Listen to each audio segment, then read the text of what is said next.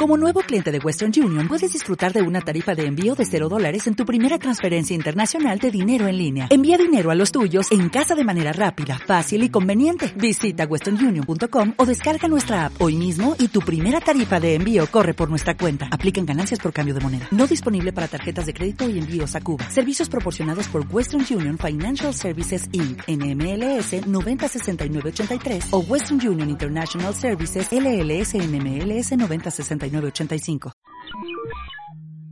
La exquisita ignorancia radio.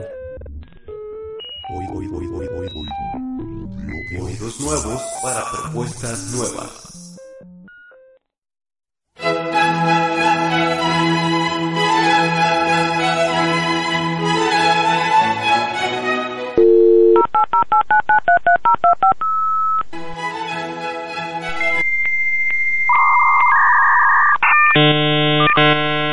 Te has conectado a Plasmarte Radio, Resonancias al aire.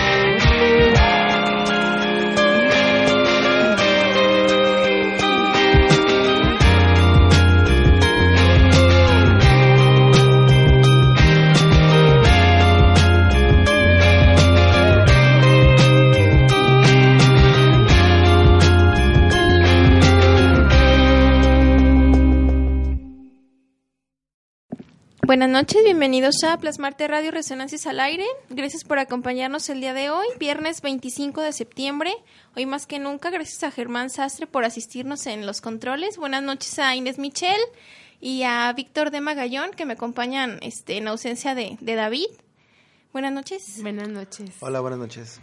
Antes de comenzar con el programa del día de hoy, donde hablaremos del Manifiesto de los Caballeros Pisa, un programa a cargo de Víctor de Magallón, me gustaría comentarles que está con nosotros Cassandra Gómez para hablarnos de su columna Textura. Se presentó esta semana en el blog de Plasmarte. Es colaboración de la de la Cóctel columna de de, letras. de Inés de Cóctel de Letras. Eh, bueno, pues antes de comenzar el programa, vamos con las redes. Pueden buscarnos en Facebook a través de www.facebook diagonal la, la exquisita ignorancia. Ya le estoy aquí ayudando a, a Germán, plasmarte ideas.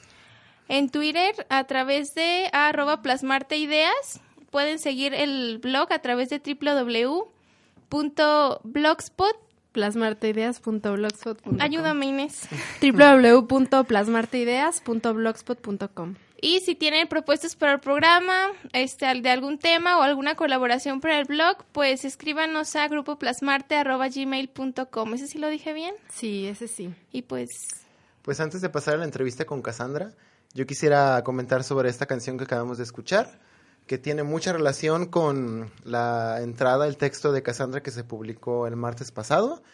Y bueno, esta canción se llama Nostrand, es de esta super banda que se llama Ratatat. Y como dato curioso, en 2009 estuvieron en un festival que se llama Sonofilia junto con Björk. ¿Y por qué tiene relación con la entrevista con Cassandra? Porque es el soundtrack de la película de September Issue que hace mención Cassandra en su, en su entrada del blog. Para que la busquen. Así es, pues vamos con la entrevista. Hola Cassandra, bienvenida. Estamos aquí para presentar tu nueva columna en el blog de Plasmarte, que se publicó este martes 22 de septiembre, así que recién estrenada esta columna que se llama Textura, donde abordarás temas de moda y fotografía. Esta primera fue titulada Septiembre Coddington, que a mí me gustó mucho, por cierto. Así que bueno, cuéntanos un poco de esta columna y, y de qué, de qué seguirá tratando, que será una, una colaboración mensual para el blog de Plasmarte. Bueno, pues primero que nada, muchas gracias por invitarme a participar. Eh, bueno, esta columna me emociona muchísimo. Este primer, esta primera entrega, eh, septiembre Coddington, tiene que ver mucho pues con Vogue, ¿no? Y con este número emblemático que es septiembre. Eh, en sí, Grace Coddington es uno de los personajes de la moda que más, más me llaman, ¿no? Y me pareció perfecto comenzar con, con ella esta, esta columna. Y bueno, lo que venga, espero, me siento muy atraída por los fotógrafos de, de moda, ¿no? Más que por los diseñadores, lo tengo que decir. Me gusta muchísimo la fotografía de moda, entonces estaré intentando dar unas entregas que sean más temáticas, ¿no? Con más análisis o por lo menos que den alguna buena, eh, digamos, reseña sobre el trabajo de los fotógrafos, ¿no? Lo interesante sería irlo perfilando más hacia el campo mexicano, ¿no? De la moda, que espero poco a poco vaya siendo el, el camino que vaya tomando la columna. Eh, así como estar como más en, en pasarelas y, y tal para hacerlo más integral y profundo. ¿no? Y bueno, eso es básicamente lo, lo que se pretende, ¿no? Con, con textura, que finalmente toma este nombre por ser un texto y relacionarse con la moda. Me pareció como bonito eh, ponerle este nombre, ¿no? Sí, está bastante bien. Y fíjate que algo que a mí me gustó mucho de esta primera entrada es que la primera parte me pareció como un tanto un estilo de crónica, porque lo relacionas con algo muy, muy personal tuyo y esta como primer encuentro que tienes como con la fotografía y la moda, ¿no? Que después revelas que es una foto de tu mamá en su luna de miel. Y creo que, bueno, eso me gustó bastante porque sentí como un- una especie de relato como muy personal, pero a la vez como trenzado o ligado con esta, eh, con esta fotografía de moda, ¿no? Y la- las editoriales de Vogue, que bueno, yo es una revista que me encanta. Eh, sí la sigo así como religiosamente cada mes. Y sí creo que algo que a mí me, me llama mucho la atención de pronto es como esta banalización de la moda, ¿no? Como la moda como algo como muy superfluo o como de pronto en ciertos círculos que se siente como algo de lo que no vale la pena hablar, siendo que ya lo habíamos comentado un poco acá cuando veniste al programa de los tacones, pero decíamos que bueno, que la moda influye en, en muchos aspectos, ¿no? Incluso políticos, sociales, o sea, es como todo un entramado de, de pues cultural en el que nos relacionamos, ¿no? Lo que nos ponemos, cómo nos vestimos, cómo nos diferenciamos unos de otros, ¿no? Entonces yo creo que es muy interesante tratar este tema. Te quiero decir también que yo tenía bastante tiempo buscando una colaboración de este tipo para el blog. Eh, específicamente para la sección que yo coordino, Cóctel de Letras, y realmente me interesaba como encontrar a alguien que pudiera darle como este enfoque un poco más eh, digamos, como lo mencionas también, enfocarlo a la cuestión mexicana, que es muy importante, pero también darle como un enfoque un poco más personal, ¿no? O sea, como hablarlo desde un punto de vista también individual, lo que influye eh, la moda en nosotros, eh, nosotros como individuos y como sociedad, y también creo que, que esta posibilidad de contar una historia, ¿no? Que es al final lo que decías, que qué es, qué es lo que cuenta una fotografía. Y, y bueno, hay que decir que también el que nos atrape una imagen, en este caso puede ser este una imagen editorial, pero cualquiera, creo que también hay mucho trasfondo para que eso llegue como para el mensaje que tiene que dar, ¿no? Es muy importante todo este trasfondo que no se ve definitivamente en la fotografía o se ve pero ya terminado, como un producto terminado. Y pues hay mucho detrás ahí para construir, digamos, un discurso en una sola en una sola imagen, ¿no? Entonces, eh, las, de hecho, las, las fotos que elegiste para, para esta primera entrega, creo que todas, pues, son como imágenes muy poderosas, que de entrada, aunque no sepas nada del tema o aunque ni siquiera te sientas como especialmente atraída a la moda o demás, creo que llaman mucho la atención y, logran esto que estabas tú planteando en el texto, que es contar algo, ¿no? Contar una historia. Y, yo creo que, bueno, esas son las imágenes, ¿no? Historias que están ahí hablando y, eh, y están, digamos, transmitiendo y diciendo algo a las personas que, que las vemos. Entonces, bueno, creo que a pesar de que, y es algo con lo que yo constantemente estoy como en lucha de esta banalización de, de la moda, pues quizá aquí es como un buen espacio también para demostrar eso, ¿no? Que la moda puede ser todo menos banal y superflua. Sí, justo eso. Em, quise en esta primera entrega pues hacerlo súper personal, dar esta, esta presentación de por qué estoy escribiendo esto, ¿no? Más si en determinado momento, que eso me encantaría, pues poder lograr un vínculo con el lector y que se vaya narrando una historia, ¿no? Todo con cada columna. Y efectivamente, para mí la moda, eh, claro que tiene su parte banal, pero creo que el mayor peso, el 90% más, eh, para nada es banal, ¿no? Es, es como la vida misma. y, y, ahí lo menciono, ¿no? O quienes ya conocen a Grace Coddington, pues bueno, ¿no? Como muchos de los que nos encontramos en este, en este medio, no necesariamente estamos todos los días super fashion, es, un, es un modo de vida, es la fotografía, eso es lo que tiene, ¿no? Capturar ese, ese segundo en el que quizás hay 24 horas de producción y meses, meses, meses de preproducción, ¿no? Em, es bien bonito cuando uno trabaja para editoriales de moda, te das cuenta de todo el trabajo que hay detrás de investigación. Y si en algún momento pudiesen ver el, documental de, de, September Issue, él explica perfecto cómo es el trabajo la producción de la fotografía de moda, ¿no? Generalmente, como tú dices, pues existe esta idea de que las personas que trabajamos en el medio de la moda o que nos gusta la moda somos personas vacías, huecas. Y no, afortunadamente todas las personas que he conocido que se encuentran en este medio, su bagaje, cultural es impresionante, ¿no?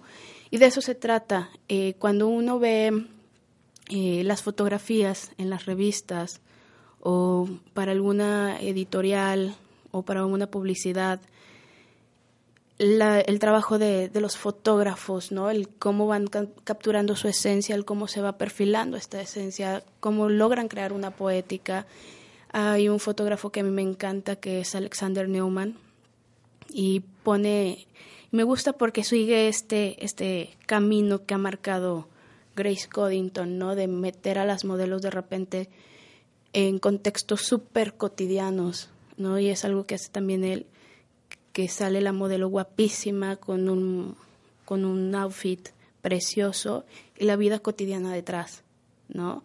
Y eso es y eso es la moda, o sea, la moda está en la vida cotidiana, ¿no? Y que lo plasme la fotografía de esa manera tan, tan artística, eh, para mí vale muchísimo, ¿no? Entonces, me gusta, me gusta verlo así, em, me gusta vivirla, ¿no? Y espero que eso se vaya notando durante toda la columna, ¿no? Esta esencia, como tú dices, ¿no? Buscar algo más individual, algo más humano. O sea, que vean que no solamente es la modelo que ven en la fotografía, somos todos los que estamos detrás, que es nuestro modo de vida y que no por eso, no porque no estemos este, buscando la cura para el cáncer, citando por ahí una película de moda, eh, no quiere decir que nuestro trabajo no valga, ¿no? Al contrario, es una labor muy, muy, muy bonita, ¿no? Y apreciada. Sí, así es. Y ahora que, bueno, se mencionaba también esto del panorama mexicano, ¿no? Que creo que es muy importante resaltar en el asunto de que normalmente, bueno, venimos como con toda una cultura muy europea, este, volteando siempre como a Estados Unidos, Europa. Y yo creo que quizá no se nota demasiado, no lo sé, eh, no estoy tan metida, pero creo que ya se ha volteado un poco para México, ¿no? En el sentido de que México también ya trae propuestas fuertes, trae diseñadores que están que están, digamos, entrando fuerte en la escena de la moda, mismas modelos que también están haciendo carrera a nivel internacional.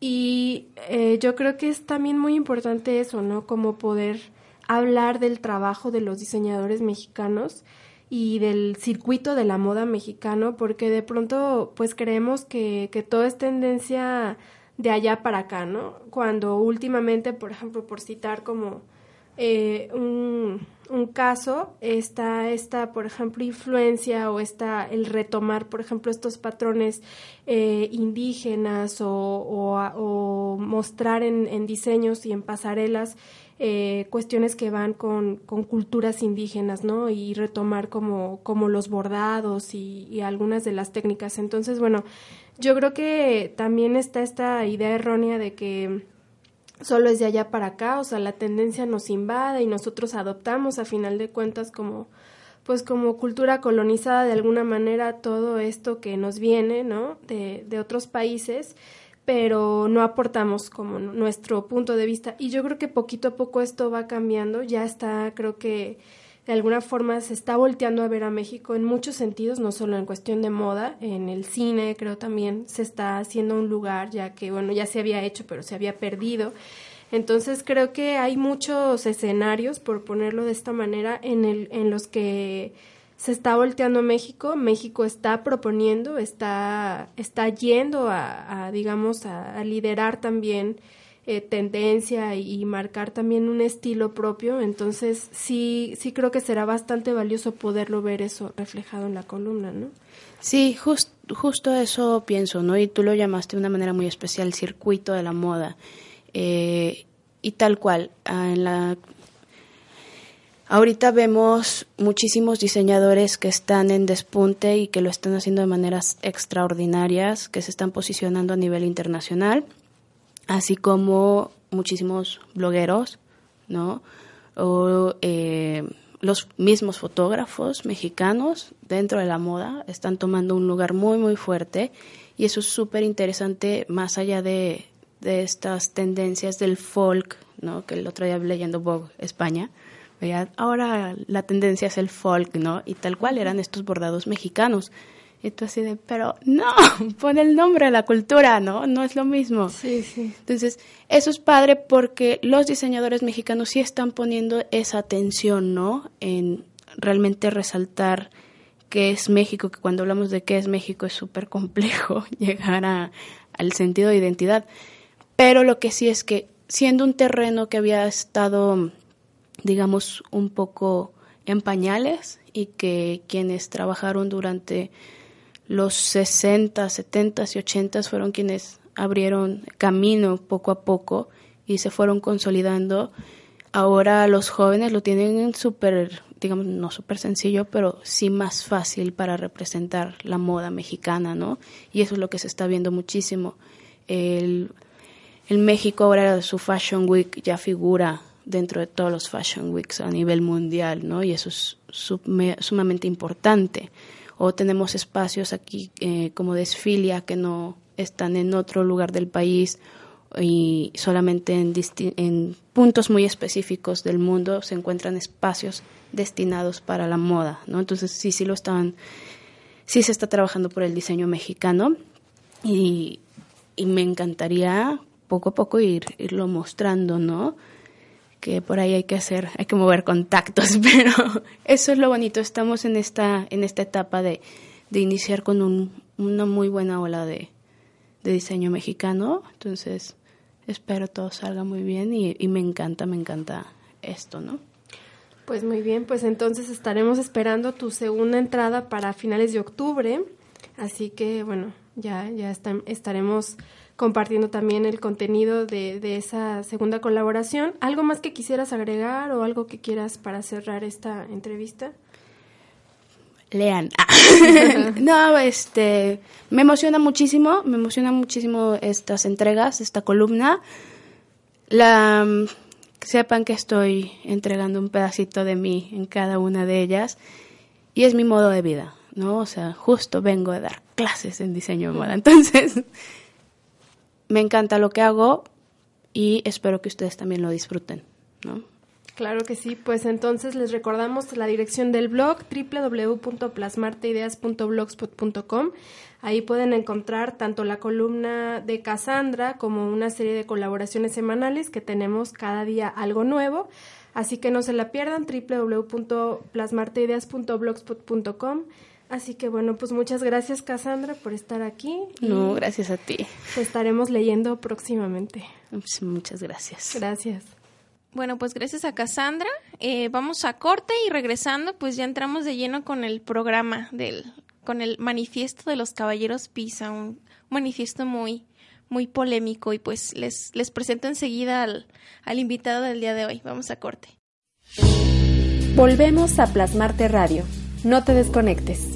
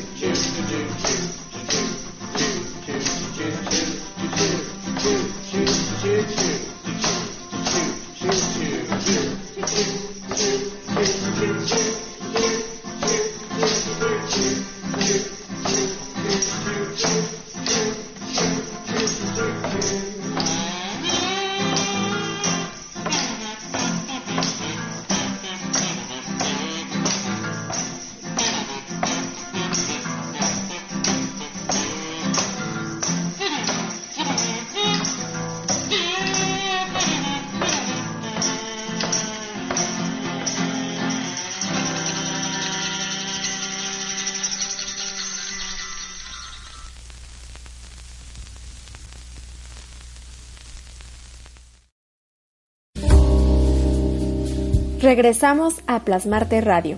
Resonancias al aire. Bueno, pues regresamos aquí a Plasmarte Radio, Resonancias al aire. Ahora sí, entrar de lleno al tema de hoy, el manifiesto de los caballeros Pisa. Fue un, bueno, quisimos guardar este, esta presentación como, como una sorpresa. Está con nosotros aquí un, bueno, un gran amigo. Es Arturo Fierros, él es cocinero y músico y amante de, de la pizza. Buenas noches, Arturo. Hola, muy buenas noches a ti y a todo tu auditorio. Gracias Pues, por la invitación. No, gracias a ti por, por aceptar. Pues Víctor, háblanos un poquito de la canción que escuchamos. Pues sí, acabamos de escuchar esta rola de una bandita que se llama Pizza Underground. Es una banda que tiene como dato curioso a Macaulay Culkin, aquel De vocal. a- de vocalista, ajá. Aquel actor que, que todos conocen por Mi Por Angelito, de Home Alone en inglés, pues. Este, y es cantan canciones, o más bien transforman canciones de esta banda mítica de Velvet Underground y las meten con palabras de pizza, siempre eh, idolatrando y amando este exquisito manjar que es la pizza. Entonces esta rola es como un, digamos, un popurrí de todas las rolas de, de Velvet Underground, de algunas de las más famosas, y fue la que escuchamos antes del corte. Eh, bueno, antes de entrar a tema, muchas gracias Arturo por acompañarnos el día de hoy. Eh, eh, bueno, este manifiesto lo quisimos guardar un poco porque fue hecho en el mes de marzo de este año, en un ejercicio escolar, por así decirlo, pero de alguna manera siento o considero que apunta como a realmente a decir algo, pues, o sea, creo que se pueden llegar a, de cierta manera, se pueden llegar a un fin, digamos, artístico o cultural, mm, de alguna manera como de haciendo sátira o bromeando de, en algunas cosas. Y de los temas que parecen como los más vanos de este mundo. O sea, Eso es como lo interesante también. Así es, y más porque en octubre es declarado como el mes de la pizza, entonces creo que viene ad hoc este manifiesto para antes de que termine este mes y que todo octubre el auditorio que Coma nos escucha pizza. coman pizza todo el mes. En vísperas. Sí, bueno, la dinámica de este programa quiero eh, que sea diferente a como, como ha sido en otros programas. Este, vamos a estar leyendo, es un decálogo, es un decálogo que se llama Manifiesto de los Caballeros Pizza y vamos a estar leyendo uno en uno y quiero, o sea, que, que si eh, comentemos pues este, todo lo que nos- se nos pueda ocurrir, por así decirlo, o que tenga relación con cada punto que estamos manifestando. Aquí tenemos a nuestro invitado que va a ser, este, digamos, el mediador, por así decirlo, es el que va a dar los puntos claros sobre cómo se debe de cocinar la pizza, porque él es un amante de la comida italiana. Y bueno, Sobre es- todo de la pizza. y bueno, este, este manifiesto comienza así. Nos declaramos amantes absolutos de la auténtica pizza, la tradicional napolitana. Por ello estamos hartos de que en la actualidad de cualquier, cualquier pedazo de masa con queso y una cantidad de ingredientes absurdos se le domina pizza. Eh, bueno, tiene que ver mucho también porque, digamos, eh, te encuentras ya como cualquier cosa en un supermercado y te dicen que es pizza, pues, o alguna... Que es comida en Que es comida, así es. Entonces, si es purista, claro que sí, este manifiesto y de alguna manera es radical y combativo como todos los manifiestos, no sé si tienen que ser, pues, de alguna manera. Entonces, el primer punto dice así. Rechazamos cualquier variedad de pizza fuera de la tradicional napolitana, la cual desde el siglo XVIII se mantiene y ha llegado hasta nuestros días con la variante de margareta, con tomate, mozzarella de búfala, albahaca y aceite extra virgen de oliva. Y la marinara, con tomate, ajo, orégano y aceite extra virgen de oliva, que es prácticamente lo mismo, nada más eh, es nada más por el, espacio geográfico, ¿no? Exactamente.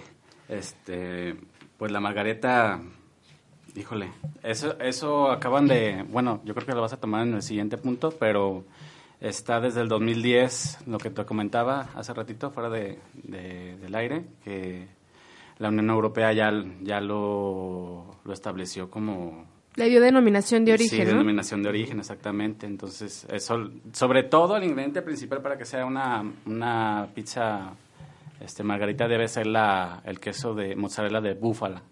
Sin ese ingrediente no puede ser una auténtica Pizza. pizza napoletana. Cabe decir como dato curioso que, bueno, me encontré en un portal eh, que, de- que hablaba que por qué se le denomina Margareta.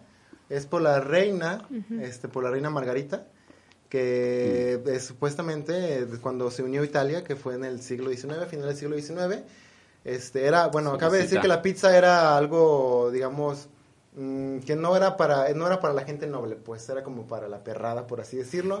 Entonces, con esta unión de Italia, cuando Nápoles se unió a Italia, eh, los reyes, que esta Margarita y Humberto I, fueron los que les dieron el, les gustó tanto este platillo que fueron los que le dieron como el nombre a esta este, esta pizza. Pero fue su visita, o sea... Sí, porque la prepararon especialmente, la prepararon varias, ¿no? Y, lo, que hicieron fue poner los colores representativos de, la bandera italiana, este, con albahaca, con el tomate y este, el pues, con el queso. Y por eso se quedó ya el nombre de Margarita, por la visita de, de esta... Y porque fue la que más le gustó, ¿no? Porque le llevaron varias preparaciones y ella eligió esa. Así es, y ya quedó para toda la vida. Pero muy rica, muy rica de hecho. Sí, recuerdo, bueno, cabe decir que Arturo es un amigo de años, este, de, bueno, mío pues, y de, y de varios más, Tali también, y de varias personas aquí presentes. Y cabe decir que cuando íbamos a su casa hace, hace varios tiempo, pues nos preparaba este tipo de, manjar. Ah, siempre. Pero se improvisaba. Sí, Nos salimos un poco del manifiesto haciéndolo con, con tortillas de harina. Pero bueno, era... era qué, quemadón. Ah.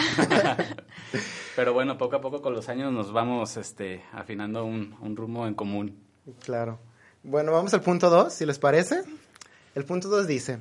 Nos pronunciamos a favor de la ley implementada por la Asociazione Vera Pizza Napolitana, que desde 1984 promociona la auténtica pizza artesanal y pone de manifiesto las condiciones de elaboración según la tradición de la región napoletana. Estas reglas incluyen el horneado en horno de piedra con leña y señalan que la temperatura ideal para llevar a cabo la cocción es de 485 grados centígrados, por no más de 90 segundos. También señala que la base debe estar hecha a mano que el tamaño de la pizza no debe ser mayor de 35 centímetros de diámetro y que el grosor de la masa no debe de sobrepasar el centímetro.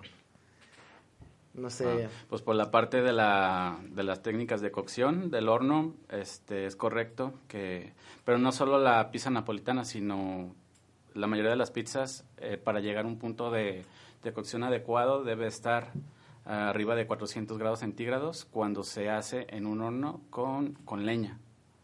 Si no es así, si es en un horno convencional, arriba de 200 grados es una temperatura adecuada para darle una cocción puntual al alimento, a la pizza en este caso.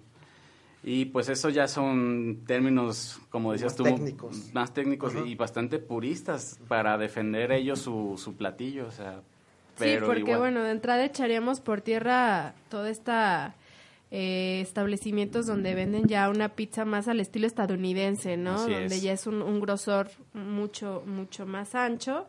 Y algo que también se, se aborda en más adelante, pero bueno, lo voy mencionando, como esta cuestión de la comida rápida, ¿no? Y de los establecimientos de comida rápida, específicamente pizzas, que muchas de ellas pues vienen de, de Estados Unidos y que implementaron como esta nueva forma de comer la pizza, pero ya digamos que más agringada, ¿no? Ya está este grosor y otros ingredientes, de una mezcla de ingredientes variados, pero que de alguna manera yo no sé qué tanto se puede estar en contra en el sentido de que ha servido como para masificar o hacer como digamos mundial un alimento. Un alimento de culto.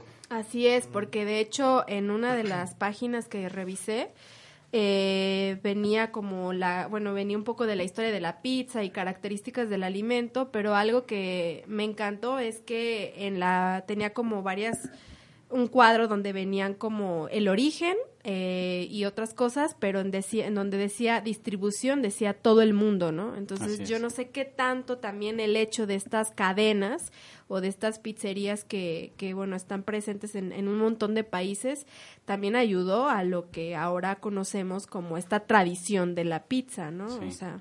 Pero esto de la pizza ya, la, la globalización de la pizza se ha dado en épocas contemporáneas, porque mm, en épocas pasadas, pues, fue cuando emigraron de Italia hacia Nueva York y de ahí surgió, o sea, y es este regionalizar un alimento con las especies y, y los frutos y todo lo que tengas, ¿no? Este, fue como se ha dado no solo en Estados Unidos, sino ya en México, que ahora la pizza mexicana, Mexicana. con chorizo, con chile jalapeño, que al pastor, y eso no lo ves en otros países, no lo ves en Estados Unidos o no lo ves en Italia. Y pues hasta cierto punto pues es válido, es como se va evolucionando un alimento. Claro, hablábamos en, en, en programas pasados acerca de cómo la cultura como se va replicando, ¿no? Entonces esta cultura no se debe de quedar como estancada, pues, sino que en cada espacio geográfico le van aña- añadiendo algunos eh, ingredientes, algunas cosas diferentes y es como la cultura va creciendo. Ahorita que mencionabas de, de cómo la masificación de la pizza llegó a Estados Unidos, eh, fue después de la Segunda Guerra Mundial, cuando los inmigrantes italianos, muchos italianos se fueron a Estados Unidos y encontraron los norteamericanos, los estadounidenses encontraron como este platillo no como extranjero, sino propio. Entonces ahí fue como eh, se empezaron a digamos a llenar de tiendas eh, de comida rápida, todo lo que fue a mitad del siglo XX y cruzó fronteras y llega hasta llegar hasta México, ¿no? Entonces, me parece muy interesante cómo, cómo la historia de la comida, pues, este... Pues va- sí, ¿cómo llega a México? Pues es. por, lo, por las personas que se van a trabajar allá, ¿no? Así es. Este, comienzan a andar por ahí, a consumir ese tipo de alimentos, regresan a México y lo traen. Yo hace poco hice una investigación por ahí en Tapalpa y estábamos haciendo en una panadería una investigación y resulta que el señor no solo cocina pan tradicional mexicano, sino que hace pizza. Ok. Y digo, ¿cómo llegó aquí? Pues es que la gente que viene aquí son de Estados Unidos a veces y han preguntado que si no hay pizza y nosotros nos informamos y empezamos a hacer. Entonces dices, ¿cómo, cómo es posible no? que, que llegue a lugares tan escondidos y, y que no tienen tanto acceso ¿no? a esa red como nosotros en una metrópoli? y, y se da, o sea, surge. Y Claro. así yo creo que a través de los años han surgido en lugares que ni, ni siquiera nos hemos imaginado. Claro, claro. Bueno, pasemos al tercer punto, si quieren. Sí. Este, ya aquí veo a Inés como con ganas. Ganas de hablar. Sí, eh, bueno, el tercer punto dice así. No aceptamos ninguna adaptación geográfica, espacial o temporal de este exquisito alimento. Nos vomitamos sobre la asquerosa combinación de ingredientes que cualquier persona con cédula de experto se atreve a proponer como una reinterpretación de este platillo.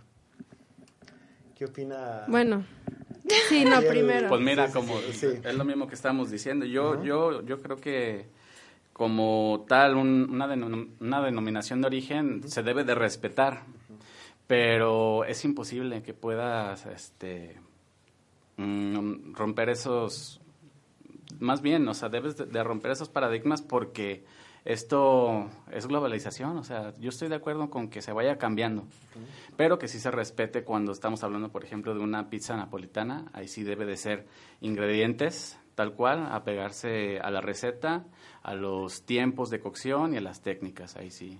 Sí, de alguna manera también, digamos, eh, cier- ciertos ingredientes pues no se, no se encuentran en espacios geográfi- geográficos, pues. en- Exactamente. En, en países donde a lo mejor, pues sí, no se da ese tipo, por a lo mejor por el clima, por el clima puede ser, por el ambiente no se da ese tipo de ingredientes. Me viene a la cabeza, por ejemplo, el virote salado, por así decirlo. Este, en, en diversas regiones que no es Guadalajara, o sea, no se puede dar ese tipo de virote por el ambiente que hay, pues, o sea, entonces yo creo que este tipo de adaptación geográfica y espacial, como dice este tercer punto, este, mm, ¿cómo decirlo? No, sí, como tú lo dices, de esta manera de globalización, Así es. pero yo pienso que si vamos a comer alguna pizza que se llama margarita o napolitana, debe de ser así. Fiel, O sea, exactamente, fielmente. yo también estoy de acuerdo. fielmente. Recuerdo también que nos, este, bueno, ¿qué opinas antes, antes de pasar como al otro punto? ¿Qué opinas de los que le echan como mostaza y cápsula a la pizza? Eso, eso lo estás diciendo porque ya te debe regañar. Eso ya es un punto personal. no, platícame, venga. Pues este, yo antes no estaba de acuerdo en, en agregarle capsu o mostaza o otro tipo de sustancia extraña, Chimichurri. chimichurri y demás, pero bueno, este, es arriesgarse un poco y probar. Al final de cuentas, este, todo termina mezclándose y, y surge una mezcla rica que te lleva a otros lugares que, que pues a tu cabeza no, jamás y jamás, jamás pudo im- imaginar. Entonces, este, hay que arriesgarse un poco y romper esos paradigmas. Hay que, De alguna manera ser creativos, ¿no? Ah, exactamente, O sea, al final es creatividad. Ya lo perdoné al final de cuentas, después de tantos años.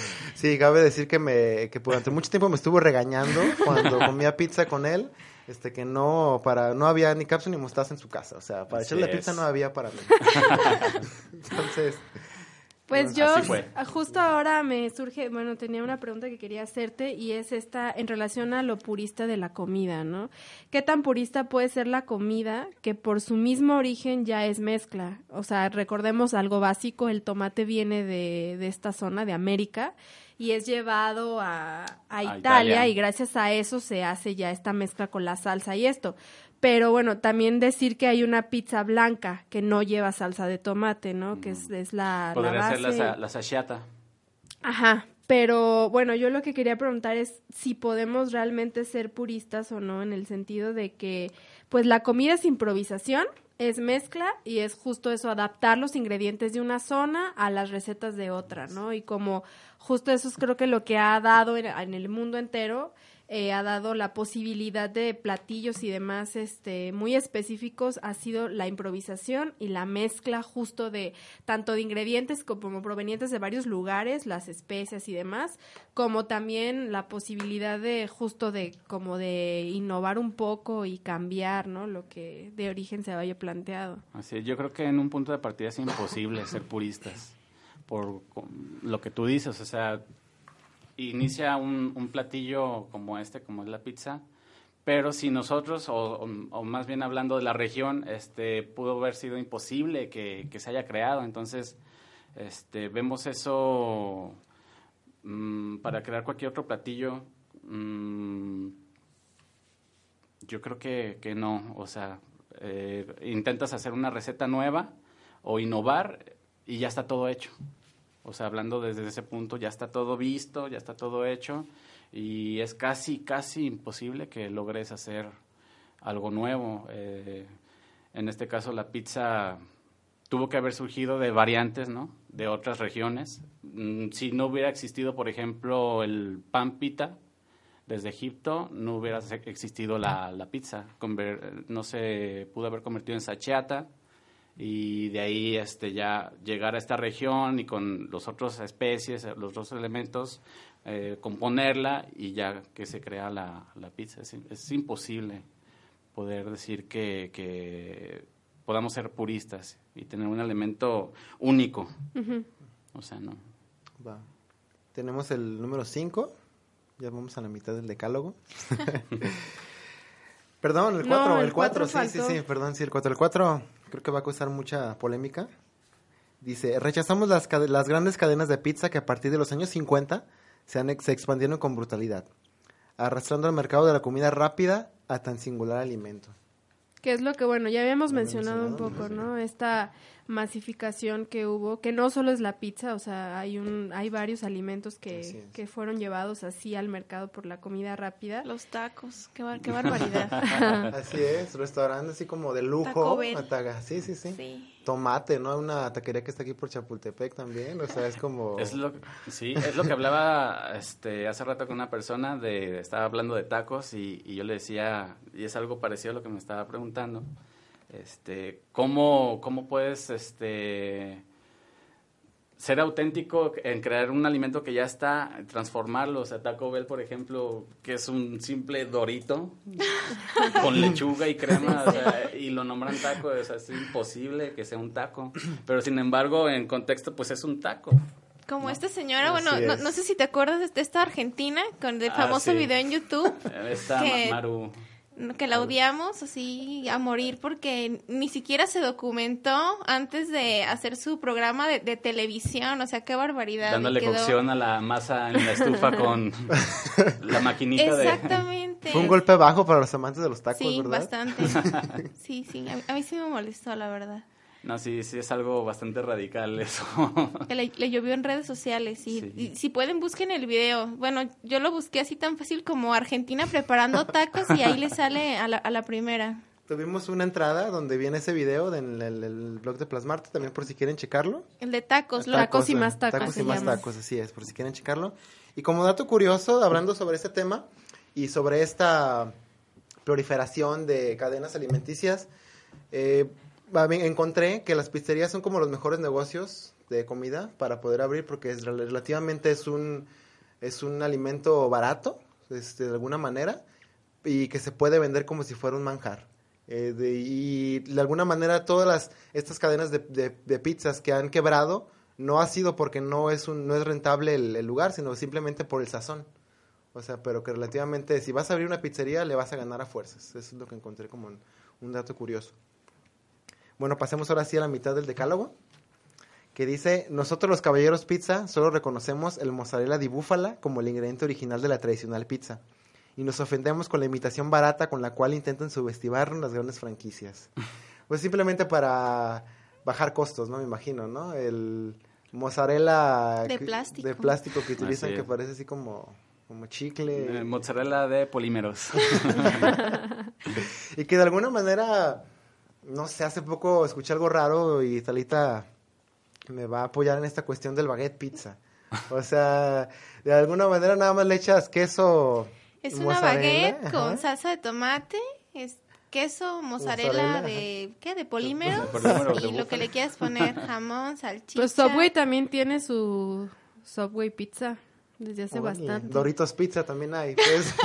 Lo que pasa es que estamos hablando de, variantes, pues la base es el pan, al final de cuentas. Y pues doblarlo o tenerlo extendido es lo, lo de menos. Al final de cuentas es la sustancia del, del alimento, ¿no? Lleva los ingredientes, pues te vas a ver igual, no me importa la presentación. Y eso es lo enriquecedor de estos cambios que va, esta evolución que tiene cada, cada alimento. Es, es interesante. Y que aparte lo que hoy consideramos a lo mejor raro va a ser Sí, lo va a ser habitual en un exactamente futuro, ¿no? en un futuro. Como las velas aromáticas a, a A pizza. control, a control remoto. Hoy sí, una imagen, sí, que circuló. Unas velas aromáticas con olor a, olor a pizza. Tengo una pregunta de alguien que nos está, no nos está escuchando, pero este me, me encargó que, que diera una pregunta a nuestro invitado. Este, pe- y, pero la quiero integrar cuando diga este punto. Que, Que te mueres por decir, vamos. no, y que Inés no es nada personal, este, ya te lo había dicho. De hecho, pens- no pensábamos, pensábamos omitirlo para, para no entrar en, aquí en la encrucijada, pero ya, ya era parte, ya estaba firmado el documento, no, no podíamos hacer otra Y cosa. sí, siento tu mirada así como de pistola para el próximo punto, pero se tiene que decir, pues. Y dice así, nos pronunciamos en contra de lo que un grupo de agentes extraños denominan como vegan pizza. Nos concebimos como una pieza, pues no, No concebimos concebimos. como una pieza de pan adornada, como jardín y, cu- y cubierta con una absurda mezcla, la cual llaman queso. Tenga la, tenga la denominación de pizza, ya que creemos que se encuentra por debajo de cualquier variedad absurda de infrapizza, con marca registrada, como la hawaiana y mexicana. En pocas palabras, no queremos la pizza vegana. O sea, es una pizza adornada con flores y ahí con La- un, que- un queso hecho de... Pues ni, ni queso es, pues, pero está medio extraño.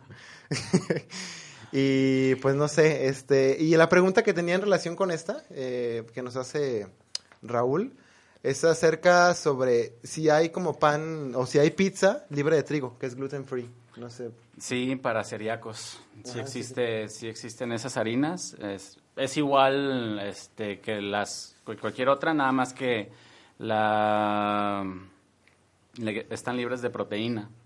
Entonces, y tienen un elemento adicional en- que enriquece la, la harina para que tenga la, mina- la misma textura que las habituales y te sabe igual.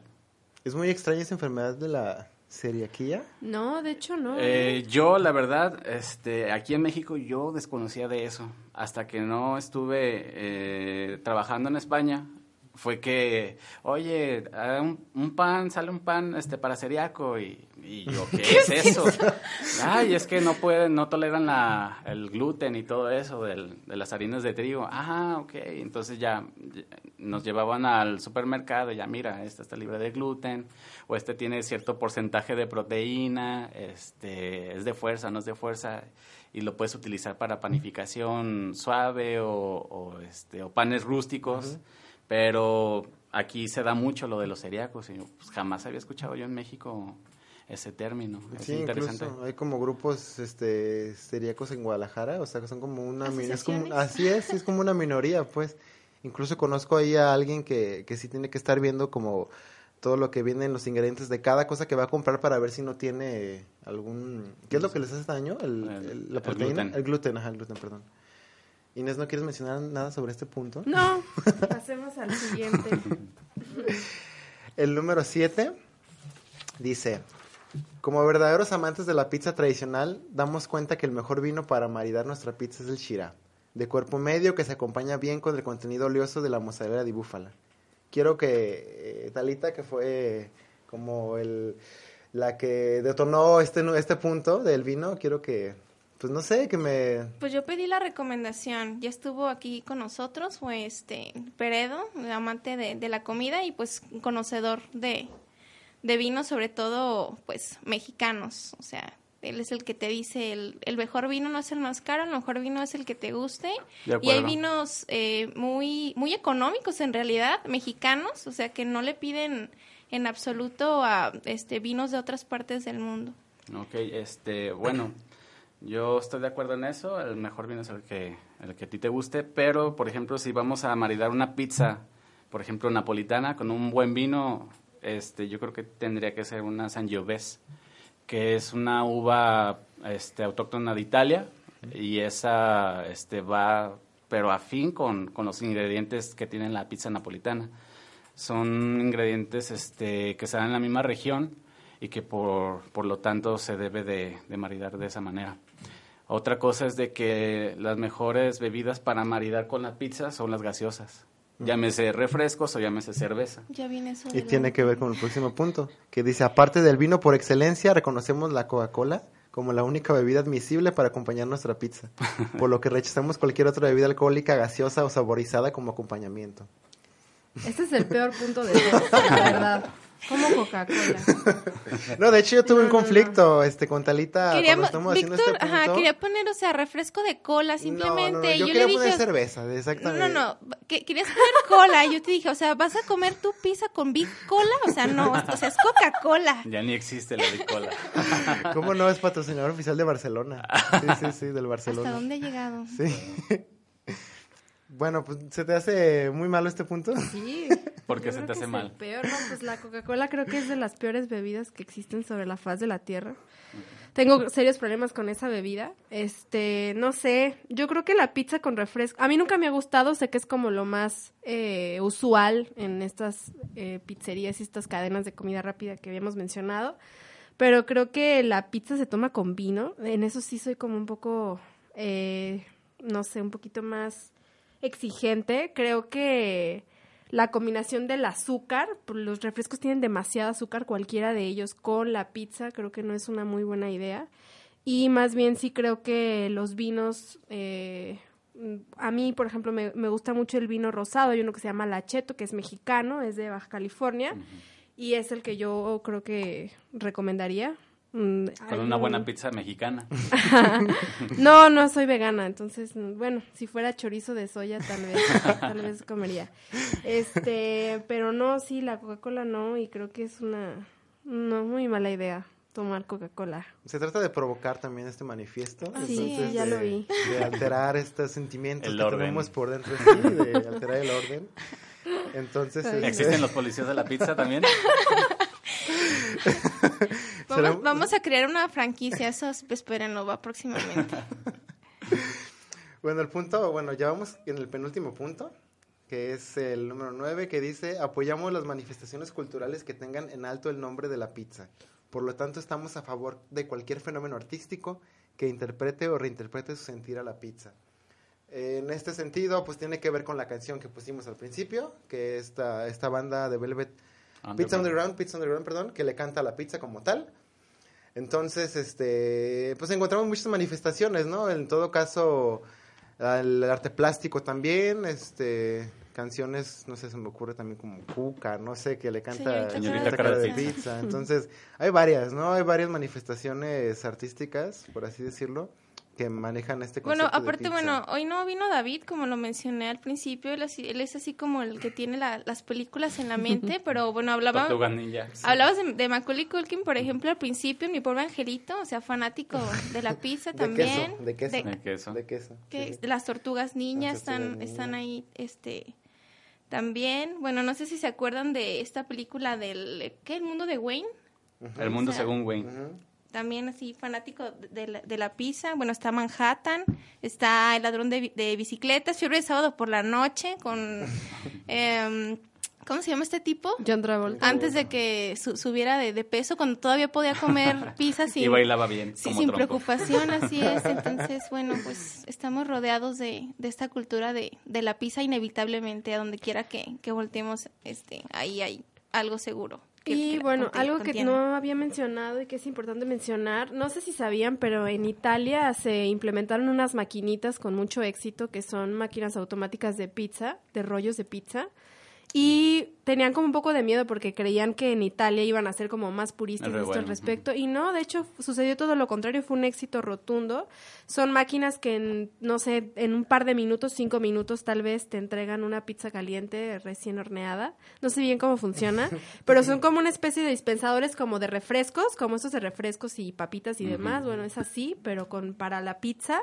Entonces, pues funcionó bastante, así que un elemento más ahí como para para hablar en el sentido de que, bueno, ya hay todo tipo de, se sirve y se, se encuentra en todo tipo de, de lugares, ¿no? Y no sé si, ok, no, antes de pasar al siguiente punto, quiero mencionar algo que también no se ha, no se ha hecho mucho hincapié, y es esta cuestión de que eh, la pizza surgió como un, un alimento de clases populares, o sea, de- era de hecho una especie de invención que hicieron ahí como para aprovechar los ingredientes que tenían en un mínimo de ingredientes y convertirlo como en algo algo rico, ¿no?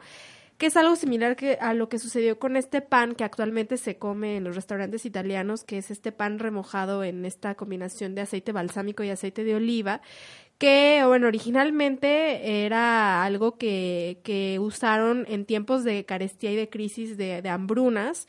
No tenían nada que comer, entonces tenían este, estos pedazos de pan duro y vino fermentado, ¿no? Entonces lo Así es. combinaban para hacer suave el pan y esto era lo que comían y bueno, ahorita es, es como El uno de los de los hits de la, de la cocina italiana, ¿no? Y creo que ese es, eso es sí, algo similar sucedió con las hamburguesas, por ejemplo, que bueno, las en la guerra fue que no tenían tampoco nada que comer y armaron estas estos panes que les ponían acerrín en medio y así eso se lo comían, ¿no? Creo que no el McDonald's tenían- sigue siendo son fieles a la tradición. Sí, entonces, bueno, hay, hay un montón de comidas que han surgido así por la necesidad de, de ser creativos en momentos de crisis. Entonces, eh, yo me preguntaba sobre la importancia de la carestía para la, o de las situaciones de crisis en general como para la innovación en los alimentos. Y si han sido como estas situaciones de guerra, de hambruna, de pobreza, como detonantes de, de un montón de alimentos que a lo mejor hoy te venden por por 50 dólares el, el platillo, ¿no? y que ya no son para la para Exacto, la- y ajá, que ahora son como populares. alimentos Así gourmet. es. Así es. Obedece a Este- esta lógica de sublimar, ¿no? De estar sublimando Sí, siempre como esta cultura que, que es como denostada y que de un momento a otro se sublima, Así pues. es, y pasa ya como a los círculos, ¿no? De este de las clases sociales altas. No Sí, sí. sé, me Definitivamente la pizza no pudo haber existido sin, sin una guerra, porque la sachata precisamente era los, los alimentos que llevaban los, los, este, los soldados.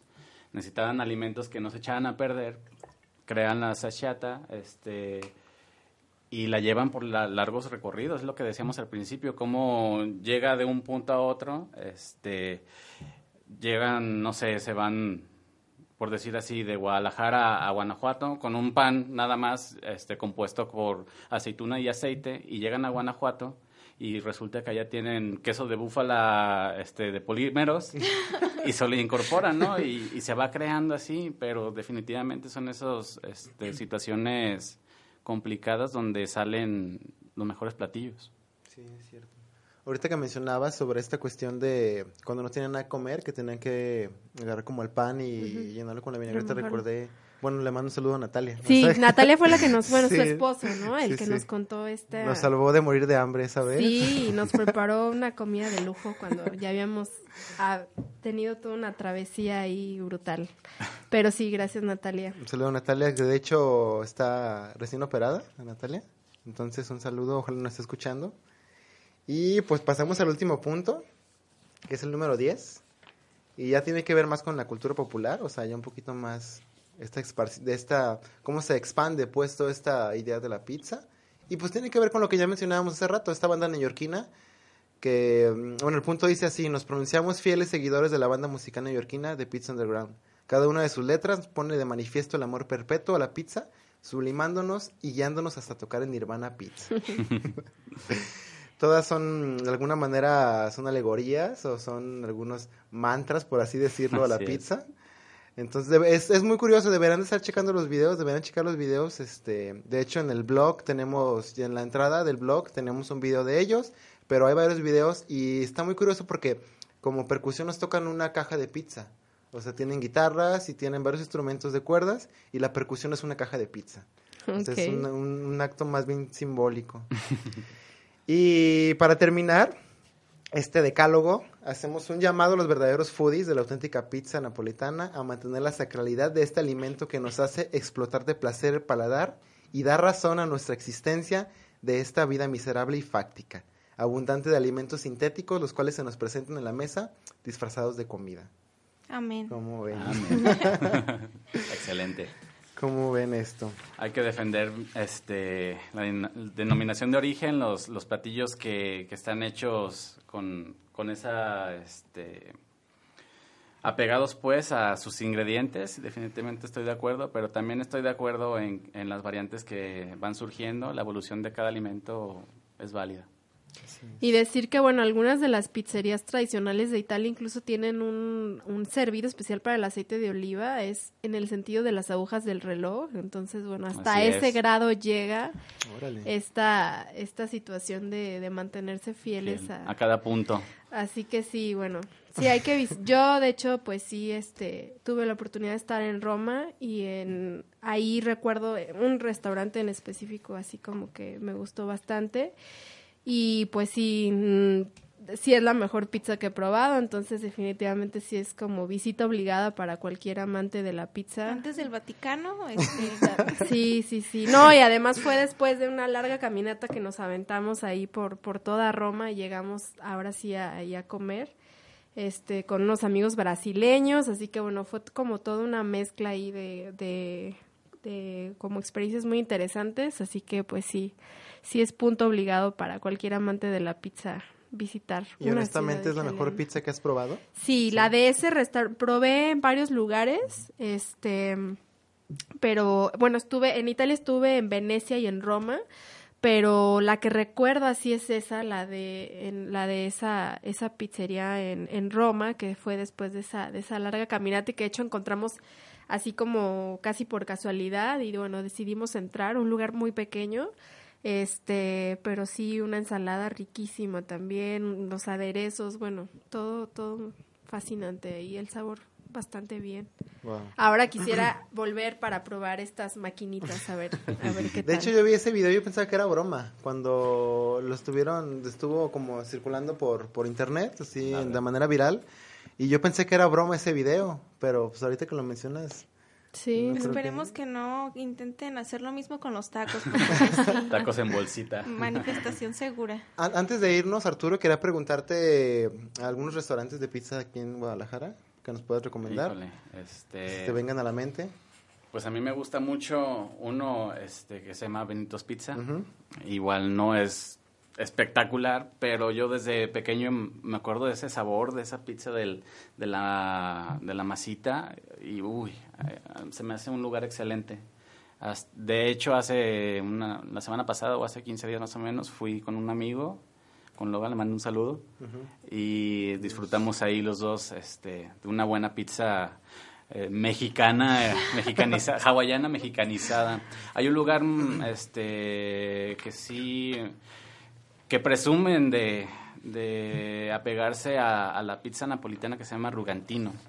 No recuerdo bien en qué zona está, este, pero dicen que es muy buen lugar. Yo todavía no lo he probado. Mm, colegas me han comentado de ese sitio y, y bueno, este, confío en su palabra. Creo que, que sí eh, puede que sea un muy buen lugar para ir a, a probar una buena pizza napolitana. Rugantino se llama. Pues ahí está el dato para quien quiera acompañarnos después a ir a comer a, a Benitos o a Rugantino. Y antes de salir del, del aire, quisiera nada más comentar que actualmente el 95% de la población mundial consume pizza. O sea, ya es un... Sí, está. Ya es Es, viral. es pues, un ya. alimento rico en todo, o sea, tiene elementos de todo. Sí, y como mencionaba, pues eh, se presenta como si fuera un manjar, pues, y de alguna manera su costo es como muy bajo, pero se presenta como un manjar y pagas 200 pesos por la pizza y te vas contento, ¿no? O sea, realmente vale la pena en ciertas ocasiones. Y digamos que este negocio de la pizza como tal en la bolsa está valorada por 35 billones de dólares. Están esos datos duros dentro de la economía mundial de la pizza.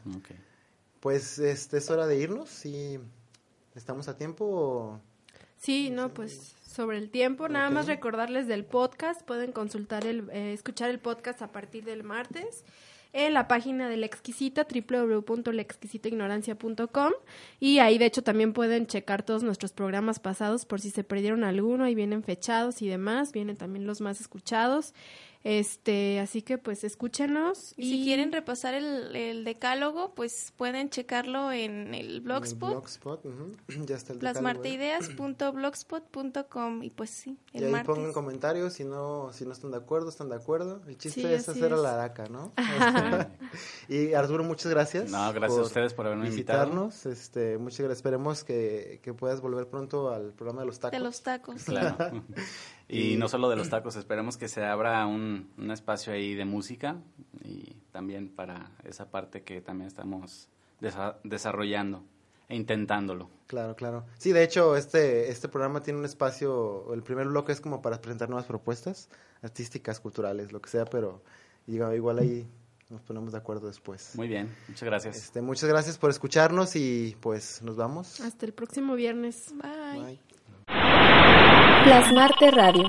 Resonancias al aire. Hasta la próxima.